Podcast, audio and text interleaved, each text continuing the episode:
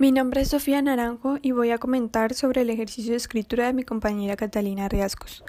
Bueno, en general me pareció bastante interesante cómo ella cuenta sobre el proceso de construcción de su campo como una red. Entre los atributos que puedo destacar son que su escrito es muy descriptivo y reflexivo, por una parte, nos cuenta con detalle el proceso de la construcción del campo, cómo éste se le fue presentando sin ella tener que necesariamente forzarlo, y por otro lado, simultáneamente, se puede notar que ella hacía un proceso, si se quiere, de catarsis al reflexionar sobre los elementos que la habían llevado a su interés investigativo. Cómo lo construyó, qué pensamientos o ideas preconcebidas cambiaron en el proceso y las dificultades que atravesó. Resalto también las pequeñas notas que puso al pie de página, fueron muy útiles para aclarar de una forma más informal lo que iba contando. La verdad fue un poco difícil escoger la frase porque me gustaron varias. Hubo partes específicas con las que conecté mucho y que me parecieron bastante interesantes. Escogí entonces la siguiente, abro comillas.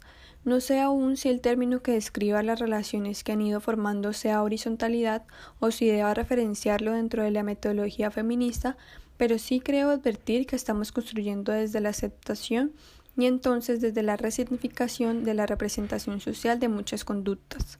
Cierro comillas. Lo escrito anteriormente por ella le da sentido a la frase.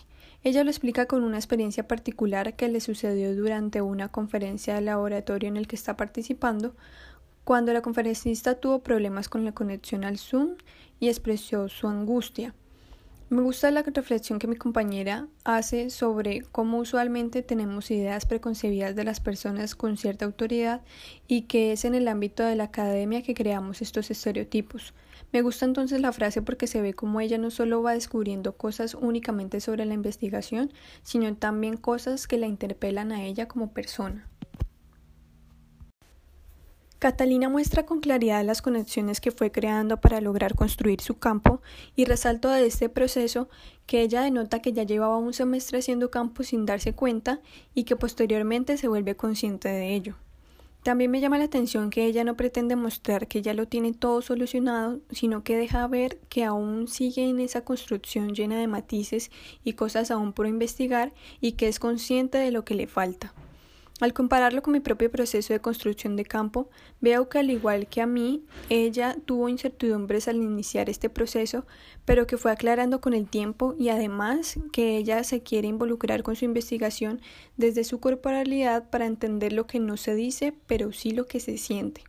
Finalmente, ella misma resalta cómo lo que ha visto hasta ahora responde a sus preguntas investigativas en específico con la interacción entre las participantes y las investigadoras y las limitaciones que pueda tener pero que pretenda resolver más adelante.